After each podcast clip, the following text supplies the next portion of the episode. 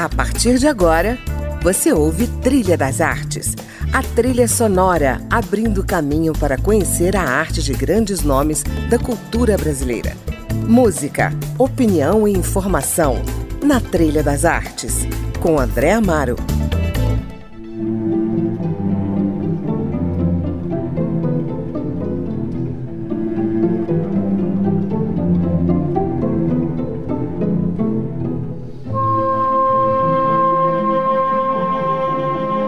Tudo que existe se esfarinha, tudo que é férreo um dia se corrói, que é outra forma de farinha. A memória tem mais fermento das ilusões que trigo da razão. Meus olhos são dois buracos negros. Nada me desassossega mais que o sossego. Esse é o poema Farinha, de Ronaldo Costa Fernandes, poeta, ficcionista e ensaísta maranhense radicado em Brasília com quem eu converso hoje aqui no Trilha das Artes.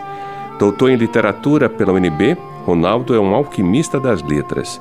Seu livro, A Máquina das Mãos, ganhou o prêmio de poesia da Academia Brasileira de Letras.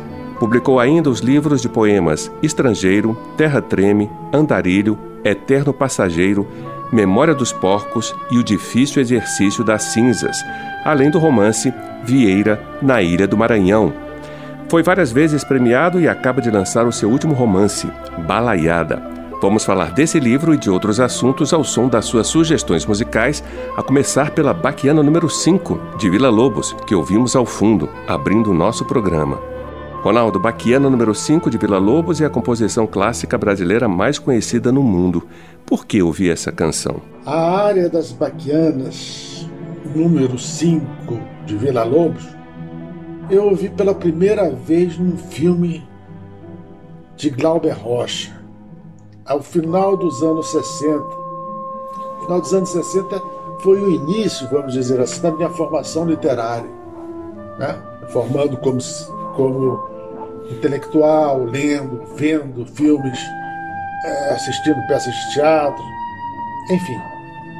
Ouvir aquela coisa magistral na obra de Glauber Rocha, no filme de Glauber Rocha, me marcou para o resto da vida. E quando ouço, retorno a uma época áurea da minha juventude, que vamos dizer cheia de som e fúria.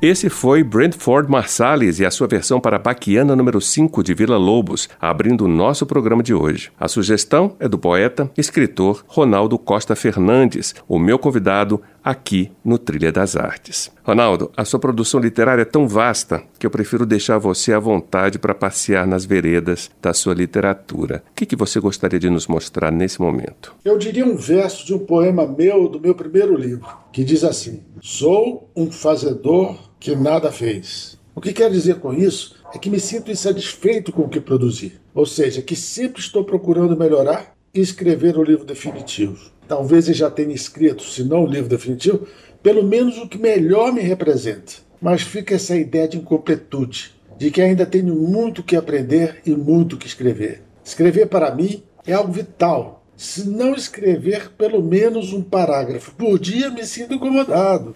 O mesmo sentimento tem em relação à leitura. Preciso ler algumas páginas por dia. É uma coisa compulsiva. Talvez me defina como um compulsivo. Sim, um compulsivo.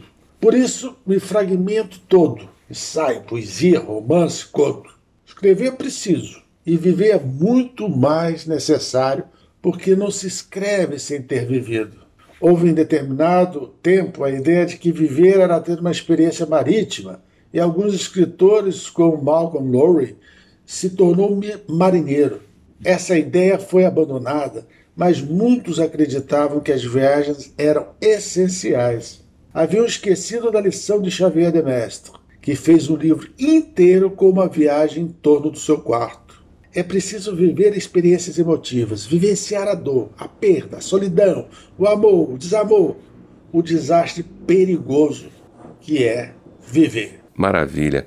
Vamos emendar com o Cotidiano, de Chico Buarque? Fala um pouco dessa música. Em dezembro de 1972, fiz minha primeira viagem para fora do país. Eu foi, estive em Paris e estava com um grupo de brasileiros, eles exilados. E aí chegou para eles, em dezembro de 72, o disco de Chico Buarque com Caetano. Naquela época, Chico representava o engajamento político e Caetano a alienação, a porra louquice. Então, quando os dois fizeram um show na Bahia, que foi gravado e impressado em disco, os dois cantavam juntos, aquilo foi saudado como uma forma de, das esquerdas se unirem. A casa em que eu estava ouvia a todo momento o cotidiano de Chico, cantado por Caetano e Chico. Quando eu chego em casa, nada me consola. Você está sempre aflita. Lágrimas nos olhos de cortar cebola. Você é tão bonita. Você traz a Coca-Cola. Eu tomo. Você bota mês. Eu como, eu como, eu como, eu como, eu como. Você tá entendendo quase nada do que eu digo. Eu quero é ir-me embora. Eu quero dar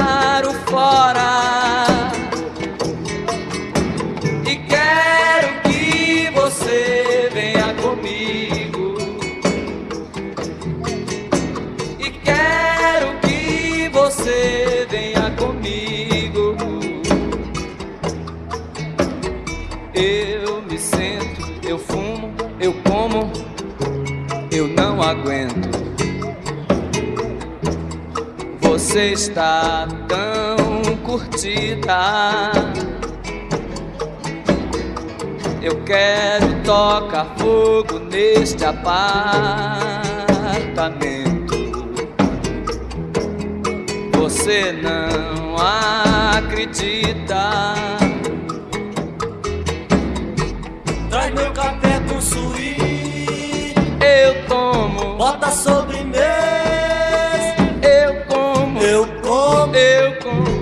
como eu como você tem que saber que eu quero é correr mundo, correr perigo. Eu quero é ir embora, eu quero dar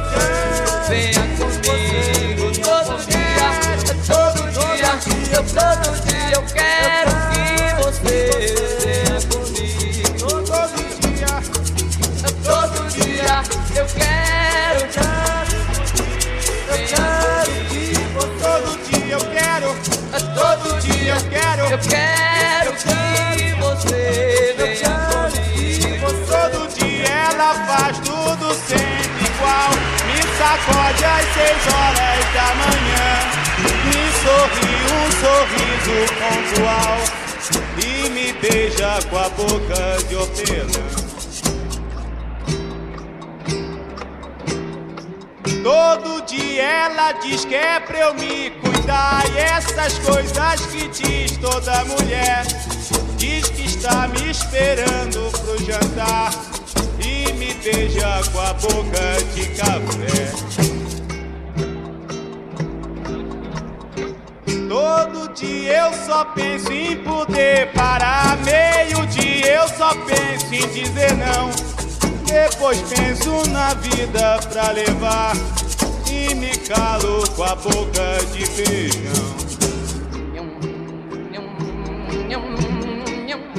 Da tarde, como era de se esperar, ela pega e me espera no portão.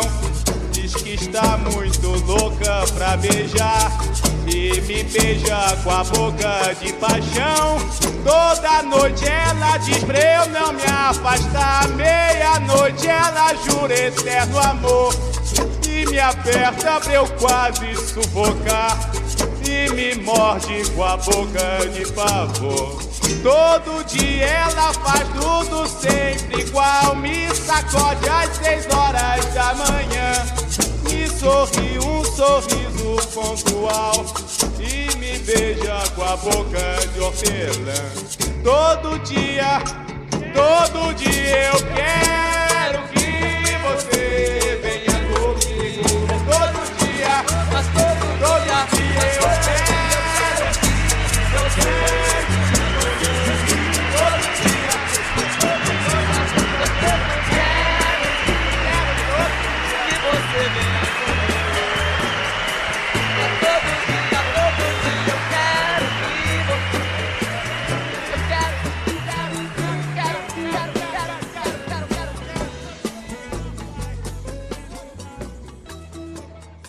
Esses foram Chico e Caetano juntos em Cotidiano, de Chico Buarque, numa gravação histórica de 1972 no Teatro Castro Alves, em Salvador.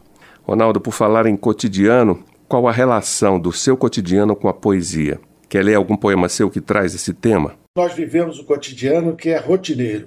Cotidiano é sinônimo de rotina, mesmo para aqueles que trabalham com o imprevisto, como um bombeiro. Então o imprevisto passa a ser rotina. O homem é o homem e sua rotina, mesmo para o comandante de um avião. Vai se repetir as viagens, as decolagens, o pouso, depois voltar para o mesmo lugar. eu lerei um poema chamado O Demônio do Silêncio. Aí você vai me perguntar, mas o que, que o silêncio tem a ver com a rotina e com o cotidiano? Aparentemente, o silêncio remete a alguma coisa passada, ou melhor, uma coisa pausada. E o cotidiano é uma coisa que se repete, monótona, regular. Dentro dessa leitura de algo move, que perturba e se repete, é que escrevi sobre a solidão, a rotina e o silêncio. O demônio do silêncio. A manhã é feminina ou masculina. Certos dias, a vagina da manhã se abre infravermelha, com seus raios de grandes lábios. Outros dias são emasculados pela névoa que catarata o falo do silêncio. Dentro de casa, a poerícia da luz fraca. As paredes urinando umidade e descaso. Aqui habita o demônio do silêncio, que queima mais que a palavra devassidão. Que bonito. Ronaldo, vamos falar de outra devassidão, aquela de que fala a canção Ronda, do Paulo Vanzolini, bebendo com outras mulheres, rolando um dadinho, jogando bilhar. Essa música, composta na década de 1950, se tornou uma espécie de hino de São Paulo. Tem um pouco de nostalgia nessa escolha? Fala um pouco dessa música. Ronda eu ouvia quando estava apaixonado, né? aquela, aquela coisa tresloucada, abandonado, devastado por um, por um abandono sentimental. Desde então, a música perdeu o sentido de dor de cotovelo do sujeito que procura a mulher pelos bares e se tornou uma canção de intenso carinho. O Caetano tem uma música com melodia parecida e o Paulo Vanzolini dizia que a música de Caetano era plágio. Não vou entrar nessa seara, que é seara para os músicos, mas eu gosto das duas músicas. De noite eu rondo a cidade a te procurar sem encontrar. No meio de olhares espio nas mesas dos bares você não está. Volto pra casa batida, desencantada da vida sonho, alegria me dá, nele você está. Ah, se eu tivesse quem bem me quisesse, esse alguém me diria: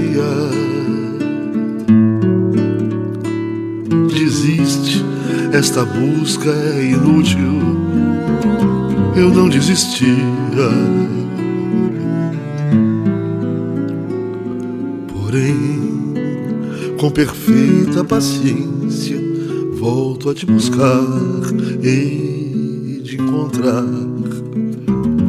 Bebendo com outras mulheres, rolando um dadinho, jogando bilhar. Neste dia então vai dar na primeira edição. Cena de sangue num bar da Avenida São João.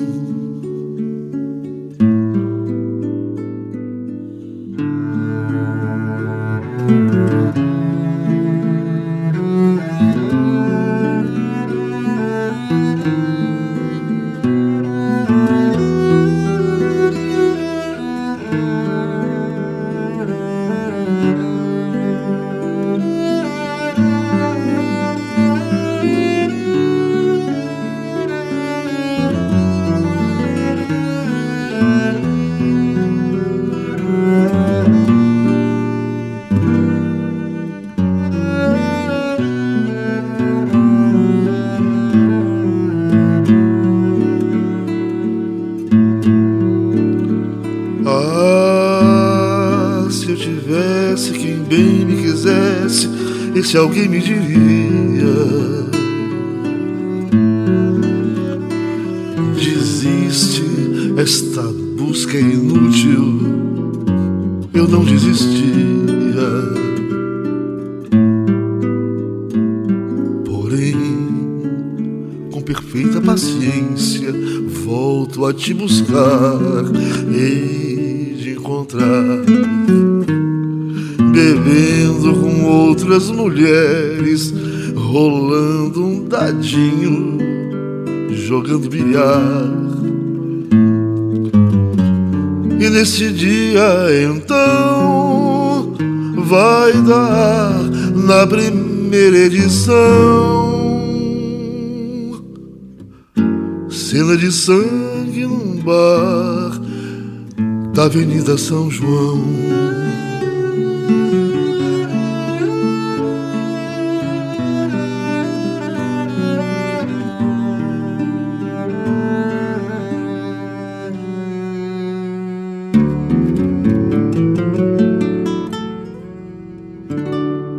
Esse foi Jades Macalé cantando Ronda, de Paulo Vanzolini, sugestão do escritor, poeta, ensaísta Ronaldo Costa Fernandes, que nos conta hoje um pouco da sua arte. Eu vou ler aqui Combustão de Existir, do livro Eterno Passageiro, de 2004.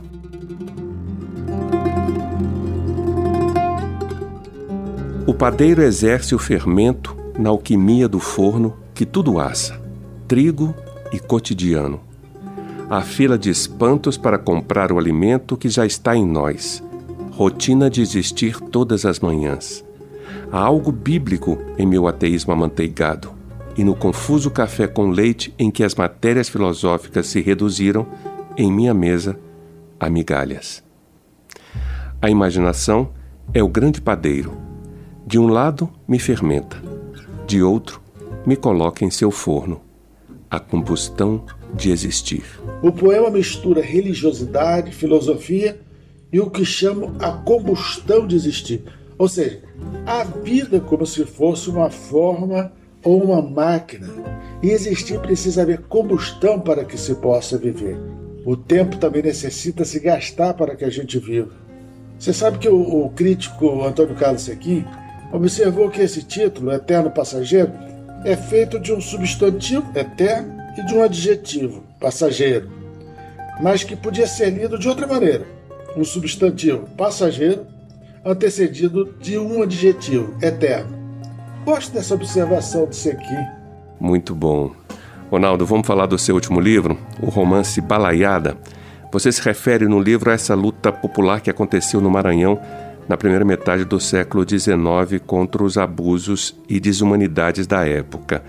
Por que, que você quis trazer esse acontecimento ou esse tema para os dias de hoje? Mas antes fala um pouquinho da balaiada. O que, que foi esse movimento? Mais uma das reformas populares do Brasil Império, tão ou mais desigual que o Brasil de hoje. E foram reprimidas essas revoltas populares com violência. No caso da balaiada no Maranhão, o governo da província criou a lei dos prefeitos que retirava a autoridade dos juízes de paz que eram liberais, e deram poder para os cabanos, que eram os prefeitos, que eram conservadores. O Brasil tinha saído da independência, ainda dava muitos privilégios para os portugueses que aqui vieram apenas para enriquecer e não para formar família. A escravidão, por seu lado, era cruel, e os escravos fugidos aumentaram a tropa dos revoltosos. Enfim, era um governo autoritário e insensível às causas sociais. É o Brasil de hoje, sempre desigual, e com as classes mais favorecidas lucrando com a miséria e o abandono do povo. Hoje, há mecanismos de compensação social, como as esmolas estatais, o auxílio emergencial que está sendo dado agora, para que o povo não se revolte. Porque a classe dominante sabe que as revoltas populares se sabe como começam, mas nunca como acabam. Certo. A Máquina das Mãos, o seu quinto livro de poesias, te rendeu em 2010 um prêmio da Academia Brasileira de Letras. Eu queria que você comentasse o livro e lesse uma poesia dele. Pode ser? Vamos lá. A Máquina das Mãos é um livro do qual eu gosto muito. Tenho especial carinho por ele, entre os demais. A gente tem sempre um xodó por determinado livro, e o meu é Por a Máquina das Mãos. É um livro que eu acho que é da maturidade, passo a dominar meu instrumental com mais segurança. Gostaria de ler o poema Anoitecimento. Anoitece no meu coração coberto de ervas, e na luta desigual cresço com a miséria. Trens trazem minérios de rumor e tristeza. Além da janela, homens caçam amanhã enterram no lodo o tempo da esperança e cavam fundo até aparecer o osso do mundo. Nem mesmo as minhas imaginações servem na tarde ferida e de tijolos exaltados para inventar suposta vida que não seja experiência sem retorno. A vida, como um carro desgovernado, a mais de 200 km por hora, em noite chuvosa, numa estrada não sinalizada. Se ao menos soubesse o ponto de chegada dos lobos, não me atormentaria com o tempo, que não tem começo nem fim. Maravilha. Dá vontade demais, né? Mas o programa está chegando ao fim e eu queria finalizar então com Pérola Negra, de Luiz Melodia. Por que, que você nos traz essa canção, Ronaldo? Pérola Negra é uma canção também dos tempos dos grandes amores. Luiz Melodia fazia o fundo musical do meu filme particular, meu filme particular amoroso. Além do mais, é uma música de negritude, né? Gal cantava muito bem, Gal canta muito bem Pérola Negra. E o próprio Melodia é um craque para cantar sua própria música. Aliás, gosto muito dos compositores cantando suas músicas, mesmo que a performance não seja tão exata como a de um cantor ou uma cantora. Há algo autoral nas vozes dos compositores. E Luiz Melodia, além de dar seu viés autoral, também era um cantor excepcional. Ronaldo, muito obrigado por sua participação aqui no Trilha das Artes. Obrigado pelo convite, André a Rádio Câmara sempre mantendo os seus programas culturais num momento delicado, difícil, complicado para a arte e cultura no Brasil. Obrigado, querido, foi bom demais. E a você que nos ouviu, obrigado pela companhia. Na semana que vem tem mais Trilha das Artes, o espaço do artista brasileiro. Espero você. Tente passar pelo que estou passando Tente apagar este teu novo engano.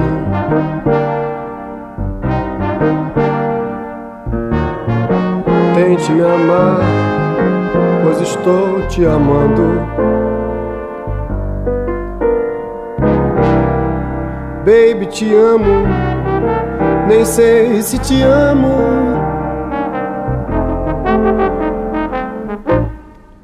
Tente usar a roupa que estou usando.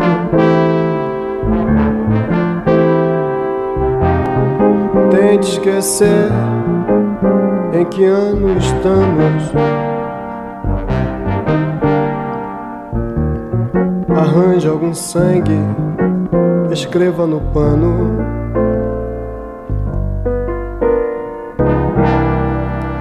Pérola negra te amo, te amo.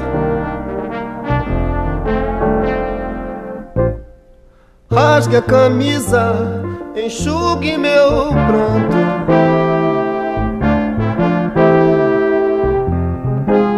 Como prova de amor, mostre teu novo canto.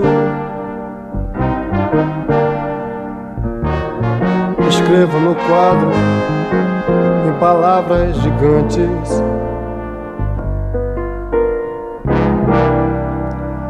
Pérola negra, te amo, te amo. Tente entender tudo mais sobre o sexo.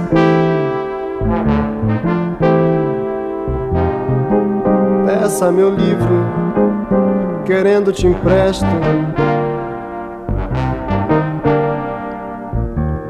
Se intere da coisa sem haver engano.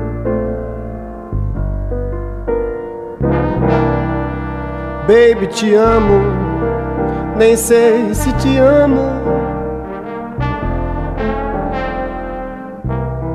Baby, te amo, nem sei se te amo. Baby, te amo, nem sei se te amo. Você ouviu Trilha das Artes.